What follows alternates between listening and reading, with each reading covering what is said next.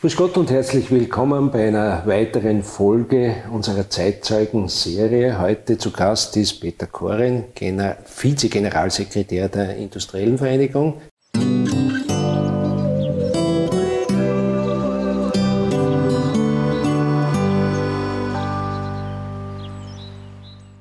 Herzlichen Dank, dass du Zeit gefunden hast und zu uns gekommen bist. Vielen Dank für die Einladung, ich freue mich sehr. Normalerweise ist ein Zeitzeuge ein etwas älterer Herr, eine ältere Dame. Aber Zeitzeugen müssen ja nicht immer alt sein, damit sie etwas berichten können. Und äh, für uns ist wichtig, dass man soziale Prozesse, Entwicklungen genau beobachtet und analysiert. Und in diesem Sinn kann Peter Koren sicherlich einiges, vieles sagen. Ich würde dich bitten, Peter, vielleicht für all die, die dich nicht kennen und die vielleicht schon ein bisschen was vergessen haben, deine Biografie noch einmal kurz darzustellen. Ja, geboren in Bad Aussee, aufgewachsen in Bad Mitterndorf, wo ich mich nach wie vor sehr wohl fühle. Habe da sehr viel am Bauernhof meines Großvaters, des Zehner Peters, mitgearbeitet. War deshalb auch in Raumberg in der Schule, habe da maturiert und dann aber ein bisschen einen anderen Weg eingeschlagen, zurück nach Graz, wo mein anderer Großvater, der Hans Koren, äh, aktiv war, habe ich dann Jus studiert. Dann ging es nach Brüssel in die Europäische Kommission, ins Landwirtschaftsministerium, zur Verbundgesellschaft und seit 2004 bin ich jetzt bei der Industriellen Vereinigung für Österreich äh, mitverantwortlich mit einem besonderen Schwerpunkt auch für die Energieversorgung. Das ist natürlich momentan ein sehr buchstäblich brennendes Thema. Wie ist denn das eigentlich gegangen? Du bist in Raumberg in die Schule gegangen und viele, die in äh, Raumberg maturieren, gehen ja normalerweise an die Universität für Bodenkultur und du bist dann doch in eine andere Welt gewechselt. Was war denn da der Grund dafür? Der klassische Weg eines Raumberger Absolventen ist, wie du sagst, entweder die Universität für Bodenkultur oder man wird Tierarzt. Und mich hat aber schon immer sehr interessiert, wie funktioniert das mit dem Rechtssystem? Was darf ich? Was darf ich nicht, wie geht es mit einem Vertrag, das hat mich als Junger schon interessiert, was darf ich, wenn mir die Polizei aufhält, was muss ich sagen, was darf ich sagen. Also das war für mich sehr praktisch veranlagt. Also ich, möchte wissen, was ich darf und was ich nicht darf äh, und entsprechend mich auch äh, verhalten äh, danach. Beim U-Studium lernt man dann auch noch viel mehr, als ich mir vorgestellt habe. Und da ist dann auch ähm, durchaus auch durch die Prägung der, der, beiden Großväter schon das gewisses Interesse an der Politik entstanden. Also Politik ist ja auch Rechtsgestaltung. Wie funktioniert es in einem Parlament? Wer macht die Gesetze? Wer macht sie offiziell? Wie funktioniert es hinter den Kulissen? Und das hat dann auch meinen Weg Richtung Brüssel und, und Richtung Ministerium vorgezeichnet. Über deine beiden Großväter müssen wir ein bisschen reden. Äh, der Peter Zehner ist eine bekannte Person hier in der Region gewesen. Vielleicht, wenn du uns da noch einmal etwas dazu sagen kannst. Ja, der, der Großvater der Zehner Peter ist vor knapp drei Jahren jetzt äh, verstorben, ist 100 Jahre alt geworden. Großes Vorbild, weil er bis zum Schluss geistig, körperlich aktiv ja. und fit war äh, und immer wieder, trotz vieler Schicksalsschläge im Krieg, war er zum Beispiel sieben Jahre am U-Boot, hat viel miterlebt und auch, auch nach dem Krieg, dass er immer wieder positiv äh, durch das Leben geschritten ist und immer wieder aufgestanden ist und immer wieder angepackt hat. Also ein, ein sehr großes, starkes Vorbild für mich und für die, für die gesamte Familie. Und wie gesagt, also wenn man bis zum 100. Lebensjahr mit dem Traktor fahren kann und Motorsäge bedienen kann, dann hat man wahrscheinlich erstens eine gute Grundkonstitution und zweitens sein Leben lang geistig und körperlich trainiert das hat sich dann auch äh, positiv für ihn gestaltet. Und der zweite Großvater war der Hans Koren, Landtagspräsident. Er hat eine unheimliche Aufbruchstimmung im Bereich der Kultur zu Zeiten, wie es das Forum Stadtpark äh, gegeben hat, entwickelt, den steirischen Herbsttag mitbegründet. Äh, vielleicht auch da zu seiner Person ein paar Sätze? Ja, der Großvater in, in Graz, der Hans Koren, war einerseits ein großer konservativer Mensch, also er war ein, ein sehr gläubiger Mensch und auch sehr tief in der Volkskultur verwurzelt. Er war neben der politischen Karriere auch äh, Universitätsprofessor für Volkskunde. Also er hat sehr stark gewusst, wo er mit seinen Werten zu Hause ist und gleichzeitig hat er aber ermöglicht, dass die Steiermark damals äh, Ende der 60er, Anfang der 70er Jahre sozusagen sehr starke auch offene Einflüsse von außen zugelassen hat. Sehr stark mit der Unterstützung vom damaligen Landeshauptmann Josef Greiner dem, dem Ersten. Der hat das unterstützt, der hat das zugelassen. Der Großvater hat sozusagen die, die Fenster aufgemacht, um, um von außen Dinge reinzubringen. Das war damals nicht nur ähm, erfreulich für ihn, also gerade in der konservativen Volkspartei hat er da viele Anfeindungen ja. gehabt, aber er hat sehr genau gewusst und auch ein Buch geschrieben, wo er steht. Dieses Buch heißt Heimat ist Tiefe, nicht Enge. Und das ist für mich auch so ein prägender Spruch geblieben und ist es nach wie vor für mein Leben, dass ich sage, Heimat ist dort, wo ich mich sehr tief verwurzelt fühle, engt aber sozusagen meinen geistigen und körperlichen Rahmen nicht ein. Wir sind ja sehr stark geprägt, auch in diesem Bezirk von den Bergen. Also wir haben einerseits die nördlichen Kalkalpen und da haben wir die niederen Dauern. Ich bin sehr viel auf die Berge, deshalb beobachte ich das sehr stark. Wir haben da das Dachsteinmassiv, da haben wir das Tote Gebirge. Da könnte man manchmal versucht sein zu sagen, das ist enge, für mich ist es das überhaupt nicht. Vor allem wenn man auf dem Berg oben ist, sieht man die Weite, also tief hinunter, aber nicht in die Enge. Und äh, mein Name Koren kommt auch aus dem Slowenischen und heißt auch Wurzel. Und ich bin der Überzeugung, wenn man starke Wurzeln hat, vor allem tiefe Wurzeln, dann hält man manchen Sturm aus, der ja jetzt in den letzten Jahren über uns alle hinwegfegt, also von der Corona-Geschichte bis über die kriegerischen Auseinandersetzungen bis hin ähm, zur Energieversorgung, die jetzt alle äh, sozusagen sehr stark bewegt und äh, entsprechend auch nervös macht. Äh, da gibt es dann für mich die Erdung, dass ich sage, ich habe eine ausgezeichnete, eine, eine unglaublich schöne Heimat, wo ich die tiefen Wurzeln finde. Heimat heißt aber auch Veränderung, Bewegung. Sprich mir vielleicht äh, über einen Bereich einmal der Wirtschaft. Äh, wie hast du denn die Veränderungen in der Landwirtschaft äh, erlebt und wo geht denn da die Reise hin? Also die Landwirtschaft verändert sich natürlich wie alle anderen Wirtschaftsbereiche in einer sehr raschen Geschwindigkeit. Also wenn ich mich erinnere, wie meine Großmutter ähm, am Bauernhof in, in Grungel gearbeitet hat und, und wie jetzt die Bauern arbeiten, was die zusätzliche Mechanisierung betrifft, was die Vergrößerung der landwirtschaftlichen Betriebe betrifft, was die Veredelung äh, der Produkte betrifft, da ist sehr, sehr viel in Bewegung. Äh, unsere Landwirte haben einerseits den echten Vorteil, dass sie durch den Tourismus viele Kundenströme direkt vor Ort haben, also die Veredelung der eigenen Produkte, die höhere Wertschöpfung ist durchaus möglich. Und andererseits haben wir beispielsweise in Steinach eine sehr starke Lebensmittelindustrie für unseren gesamten Bezirk. Also ich sehe das grundsätzlich sehr positiv, wenn auch der Strukturwandel in der Landwirtschaft weitergehen wird. Aber Strukturwandel und Veränderung kann ja auch was Positives bedeuten. Kann bedeuten, dass die Betriebe etwas größer werden, lebensfähiger werden, dass sich ein Zuerwerb oder ein Nebenerwerb vor allem im touristischen Bereich äh, stärker rechnen kann. Also von einer sogenannten großen Landwirtschaft wie in Holland oder Norddeutschland sind wir ja weit entfernt. Gott sei Dank. Dementsprechend sind auch unsere Produkte besser. Also ich glaube, die Voraussetzungen für unsere Bäuerinnen und Bauern sind gut und die brauchen wir ja zur Aufrechterhaltung der, der Kulturlandschaft. Ich war gerade gestern mit, mit meinem Cousin beim Almvieh im Toten Gebirge und da sieht man, wie wichtig auch die Almbewirtschaftung, vor allem auch für die Jagd, die ich auch gerne betreibe, ist. Also diese Kombination Landschaftserhaltung, Naturerhaltung, Lebensmittelproduktion ist, was gerade in unserer Gegend aus meiner Sicht prädestiniert ist und durchaus mit einem starken Optimismus betrachtet werden kann. Ist eigentlich gute Qualität in der Regionalität in den Köpfen der Menschen endlich angekommen?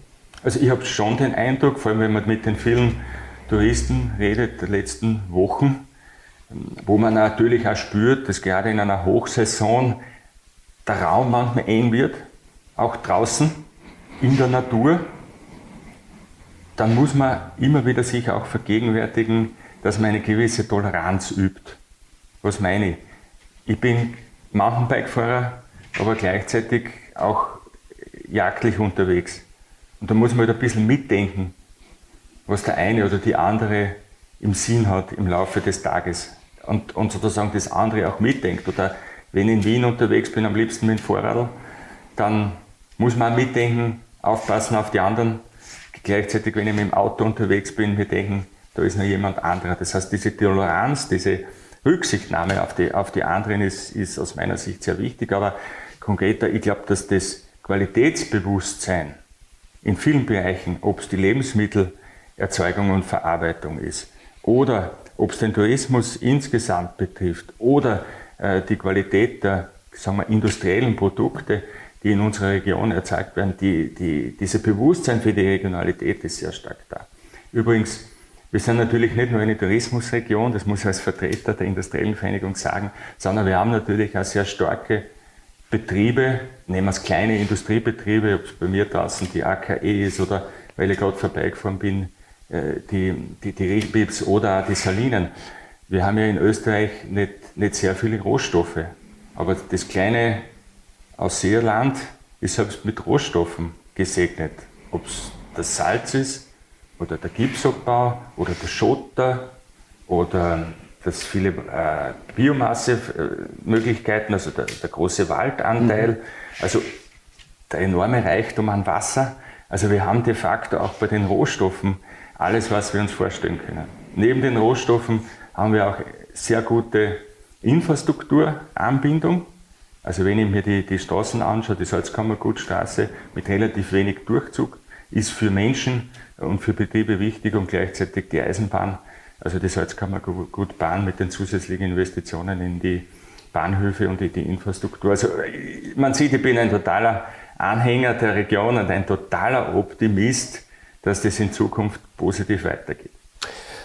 Darf ich trotzdem noch einmal bei der Landwirtschaft einhaken? Wichtig ist ja, dass die Jungen sozusagen auch elterliche Betriebe weiterführen, übernehmen.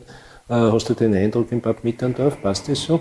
Ich habe schon den Eindruck. Also wenn ich mir da die, die Jungen, äh, auch Bäuerinnen und, und Bauern anschaue, mit welcher äh, Begeisterung die in ihrer, in ihrer Landwirtschaft sind, dann, dann bin ich da äh, wirklich frohen Mutes. Wie gesagt, sehr oft mit einem Zuerwerb ob es im forstwirtschaftlichen Bereich ist, ob es in der Direktvermarktung ist, ob es im, im, touristischen Bereich ist. Also, oder, oder auch in den kommunalen Dienstleistungen. Also da gibt es da gibt's durchaus die Möglichkeiten für viele, auch für die kleineren Bauern, entsprechend über den Maschinenring äh, Dienstleistungen anzubieten. Also ich, ich sehe da sehr großes, gutes Potenzial. Unlängst ist gerade gefeiert worden, 50 Jahre hm, das Prädikat Bad in Bad Mitterndorf. Äh, wie siehst du denn die Entwicklungen in Bad Mitterndorf im Bereich des Tourismus? Also Bad Mitterndorf muss man natürlich schon etwas anders sehen als beispielsweise Altersee. Ich bin oft in Altersee mit, mit einigen Freunden, aber es ist natürlich, es ist natürlich etwas anders äh, zu sehen. Es hat in Mitterndorf immer wieder so Meilensteine äh, gegeben, an denen man sich festhalten kann und die dann also gewisse Wohlstandsknoten gebildet haben, wie zum Beispiel die Badeerhebung oder Bad Heilbrunn ähm, vor, vor einigen Jahren oder dann natürlich die Grimming-Therme in der letzten Zeit und damit in Verbindung die Seilbahn, die Mittersteinbahn von Mitterndorf auf die Taublitz. Also da gibt es einige so große, markante Projekte und andererseits gibt es aber klarerweise ein gut funktionierendes Dorfleben, starke Vereine, Musik und, und Feuerwehren und so weiter. Gerade jetzt in den letzten Tagen und Wochen sieht man, welche Kraft in der Region steckt, da in, in Bad Mitterndorf, Taublitz, wie aktiv äh, die Vereine sind. Man weiß gar nicht mehr, wo man untertags oder am Abend überall hingehen kann, soll. Das ist, das ist schon äh, für mich ein Zeichen, dass die Region aktiv ist, lebt und gleichzeitig darf man aber nicht aus den Augen verlieren, dass man überlegt, wo entwickelt sich beispielsweise das Hinterberger Tal oder das gesamte Ausseerland hin. Also da, glaube ich, haben wir einige Aufgaben, die wir noch erfüllen müssen. Jetzt müssen wir über den Bereich reden, wo du ja seit 2004 federführend auch äh, beteiligt bist. Äh, natürlich haben wir in der Region auch einige Industriebetriebe mit zum Teil äh, hohen Beschäftigtenstand. Äh, wie hat sich denn die Industrie, die Situation mit der Industrie in der Region selber verändert? Also wir hängen natürlich einerseits einmal an einer wichtig, wichtig guten Verkehrsverbindung an. Ja? Also wir sind relativ weit weg von den zentralen industriellen Knotenpunkten, beispielsweise im, im Grazer Raum oder im Obersteirischen Raum oder im Linzer Raum. Gleichzeitig sind wir da relativ zentral in der Mitte. Also aus meiner Sicht ergeben sich da schon und werden auch genützt die Möglichkeiten, die, die man aus diesen geografischen Gesichtspunkten heraus mitnehmen kann. Momentan haben wir natürlich auch für die Industriebetriebe in unserer Region das große Thema der Energieversorgung. Also einerseits die Versorgungssicherheit und andererseits die Energiepreise, die uns natürlich alle, nicht nur die Bewohnerinnen und Bewohner, die Haushalte, die Gewerbebetriebe, sondern auch die Großbetriebe massiv treffen. Also dieser Weckruf, der uns jetzt da ganz stark geläutet wird durch die Ukraine-Krise, durch den Krieg und durch die möglicherweise Verknappung der Energieversorgung äh, über den Winter hat uns schon sehr zu denken gegeben und das führt bei vielen Industriebetrieben dazu, dass sie sich ganz rasch überlegen würden, wie kommt man von Gas, im Konkreten vom russischen Erdgas, schnell weg, wie kann man das substituieren. Da gibt es einige Möglichkeiten, die werden auch genutzt. Auf der zweiten Seite sind es die Preise. Also man muss wissen, dass die österreichische Industrie und auch unsere Industriebetriebe sechs, acht, zehnfach höhere Energiepreise, Gaspreise haben als beispielsweise die amerikanischen äh, Konkurrenten. Und das ist was, was wir auf Dauer natürlich nicht aushalten können. Wir müssen natürlich auch dazu sagen, der Steuersatz in den USA ist ein anderer als in Österreich. Der Steuersatz ist ein anderer und ähm, sie nützen das sogenannte Fracking, das heißt das Heraufbringen von Erdgas aus, aus tieferen äh, Schichten das ist in Amerika gang und gäbe, das ist in Europa äh, noch nicht äh, sozusagen umgesetzt. Da gibt es Überlegungen, gerade auch in Österreich, ähm, durch ökologisch bessere, verträglichere Verfahren uns auch unabhängiger von den amerikanischen Lieferungen über das Flüssiggas, über das Meer oder auch von den russischen Lieferungen über die Pipelines äh, zu machen. Also da gibt es durchaus Potenzial aus unserer Sicht. Ich habe oft den Eindruck, dass man äh, die letzten 30 Jahr, Jahre energiepolitisch in Österreich äh, festgeschlafen hat. Da ist überhaupt nichts passiert und jetzt bricht das auf und es passiert zumindest privat sehr viel. In der Industrie wird es anders ausschauen. Da wird man am Erdgas nicht, beim Erdgas nicht wegkommen. Naja, man muss schon auch sagen, äh, dass Österreich besondere Voraussetzungen hat. Wir haben 1978 ein Kernkraftwerk ins Wendendorf gebaut, fertig gebaut, aber nicht aufgesperrt. Das heißt, wir als Gesellschaft haben frühzeitig entschieden, wir setzen nicht auf Kernkraft. Anders als viele andere europäische Länder. Ja. Wir haben auf der anderen Seite keinen Mehrzugang. Das heißt, das angesprochene Flüssiggas ist für uns auch keine Option. Und auch die großen Windparks ähm, an der Küste oder im Meer, wie es in Deutschland oder Norddeutschland oder Dänemark und in Skandinavien äh, vielfach gebaut worden sind, für uns auch keine Option. Und das war mit ein Grund, warum man recht frühzeitig auf das relativ günstige Gas aus Russland gebaut hat. Das ist natürlich jetzt im Rückspiegel betrachtet schwierig, weil man sich einseitig in eine Abhängigkeit begeben hat, aber grundsätzlich haben wir auch als Volkswirtschaft vieles von dem Wohlstand, den wir uns aufgebaut haben, diesen relativ günstigen, verlässlichen Energielieferungen zu verdanken. Das heißt, wir haben sehr stark darauf gebaut, dass wir mit relativ günstiger Energieversorgung den Wohlstand in den 60er, 70er, 80er Jahren aufbauen. Einerseits mit der Erdgasversorgung äh, durch die Ukraine vielfach und andererseits auch durch den Bau der Wasserkraft im, im Westen von Österreich oder auch durch die kleine Wasserkraftanlage am Salzer Stausee. Also das war von Beginn an schon sehr bewusst äh, so aufgesetzt. Ja. Und jetzt gilt es natürlich, vor allem auch in der Industrie, die Transformation weg von den fossilen hin äh, zu den Erneuerbaren zu schaffen. Da gibt es viele Potenziale. Einerseits äh, die Energie effizienter einzusetzen und andererseits auch andere Energiequellen, Photovoltaik, Wind, vor allem auch Wasserkraft entsprechend zu nutzen. Äh Du hast es vorhin angesprochen, also wie schaut es jetzt konkret aus? Die Industrie reagiert ja meistens am schnellsten eigentlich auf bestimmte Situationen.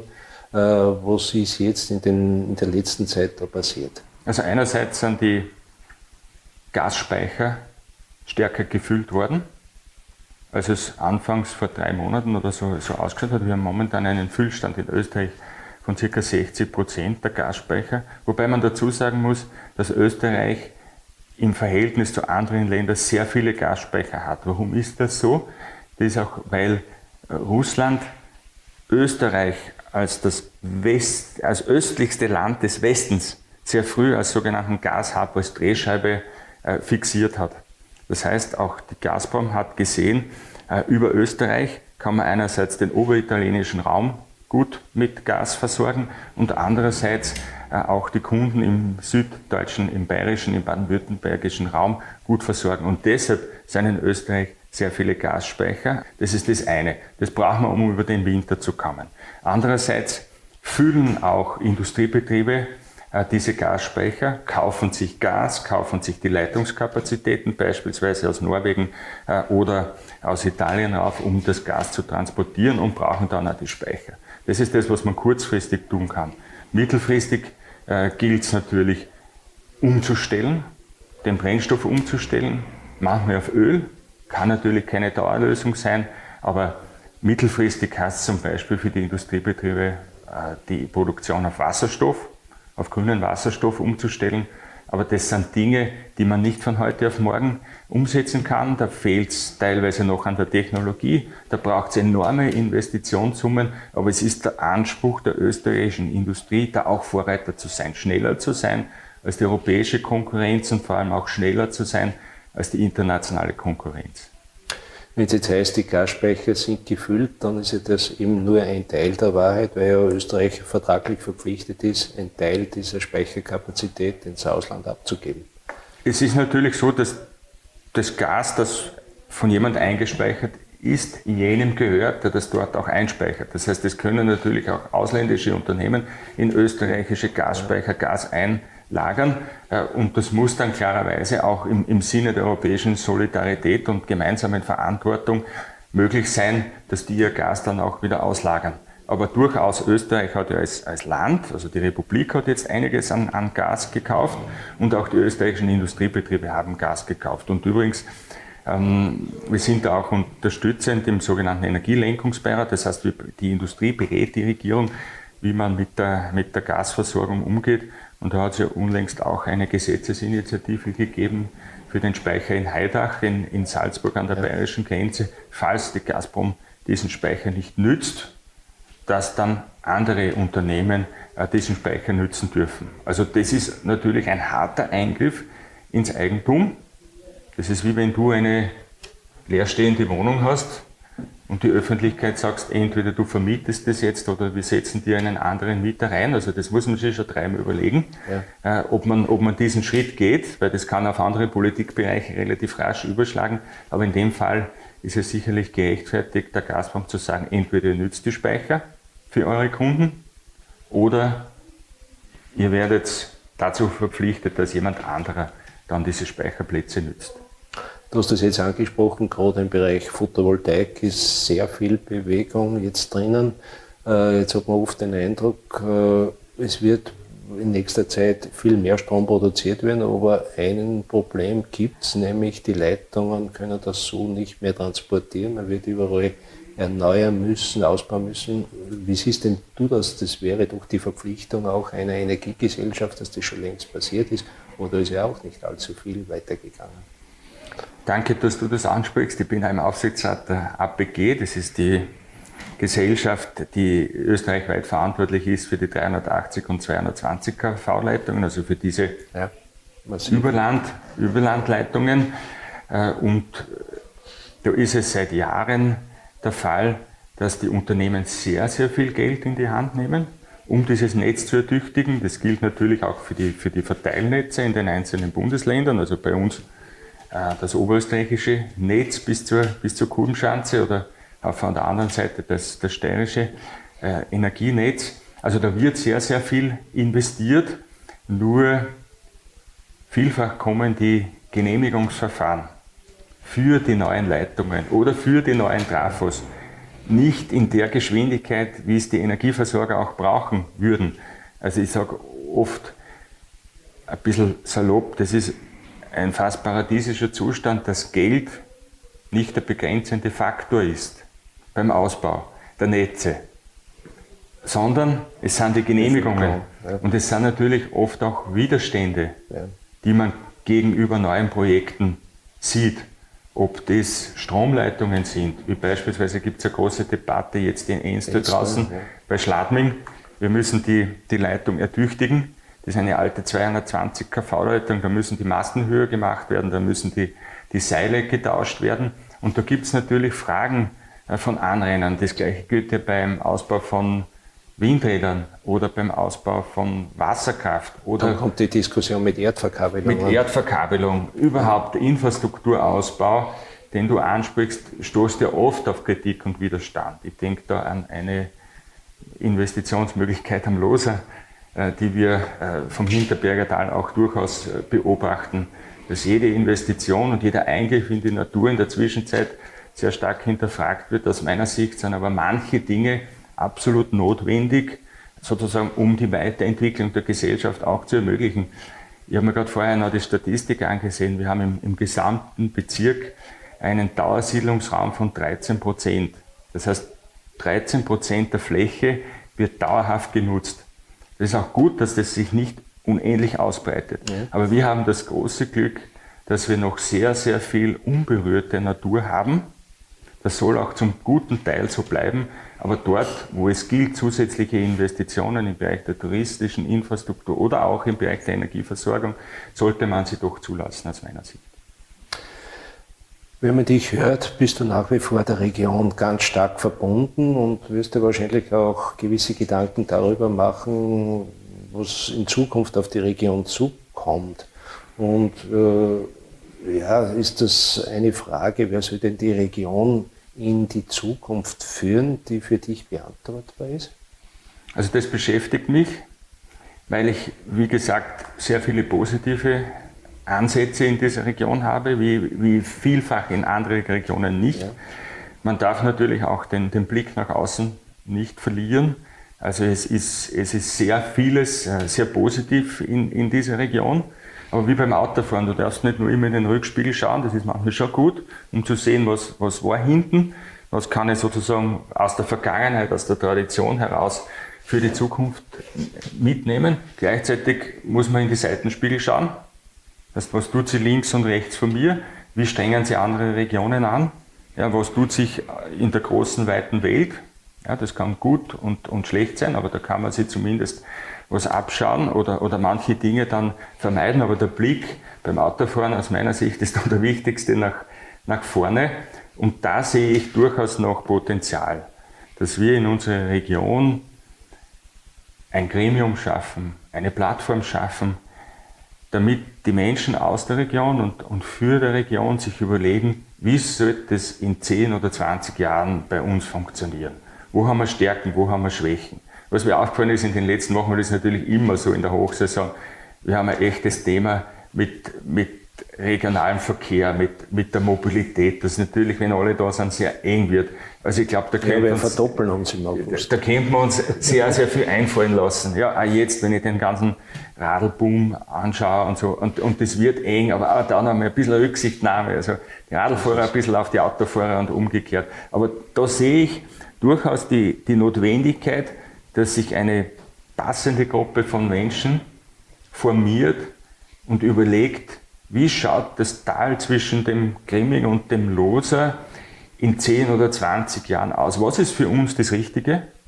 Auch von der Kultur, von der Musik, von der Landschaft, von der Wasseraufbringung, ähm, von dem ganzen Mobilitätsbereich mit der Energie. Also wo geht es dahin? Wovon sollen die Menschen in 10 oder 20 Jahren da leben und was ist dazu notwendig, äh, wie können wir uns dahin entwickeln. Und jeder ist oder viele und ich wäre es auch, äh, wären bereit sozusagen die Gedanken einzubringen, wobei von außen die, die Ratschläge braucht äh, in der Regel niemand. Ähm, mir ist immer lieber, wenn jemand einen Vorschlag bringt, dass man dann auch versucht, gleich umzusetzen, weil nur zu überlegen, was die anderen wollen besser machen können, das führt uns nicht weiter. Und das, in dem Sinn bin ich eigentlich für sehr dankbar, dass es sehr viele Verantwortungsträger gibt, die sich auch beispielsweise noch politische Funktionen äh, antun äh, und, und deshalb einen Beitrag leisten oder im, im touristischen Bereich. Aber sozusagen die, die große Überlegung, wo entwickelt sich die Region hin in 10 oder 20 Jahren, äh, die muss aus meiner Sicht noch äh, entsprechend entwickelt werden. Ja, liebe verantwortliche Entscheidungsträger in der Region, es wäre ein Vorschlag, vielleicht kann man in nächster Zeit bald einmal ein Zukunftsforum installieren mit vielen Personen. Einer davon wäre sicherlich mit Peter Koren zu besetzen, der sich gerne einbringt, damit man mal sieht, wohin äh, geht die Reise, was kann man tun, wo kann man hinsteuern. Was ist sinnvoll, was ist weniger sinnvoll. Ich danke dir für dein Einbringen ins heutige Gespräch. Äh, herzlichen Dank, dass du dir Zeit genommen hast. Du bist noch im Urlaub und hast trotzdem Stress und der Termin war schwierig für dich zu halten. Herzlichen Dank und äh, wir hören uns in nächster Zeit sicherlich wieder. Vielen Dank, war eine große Freude. Alles Gute.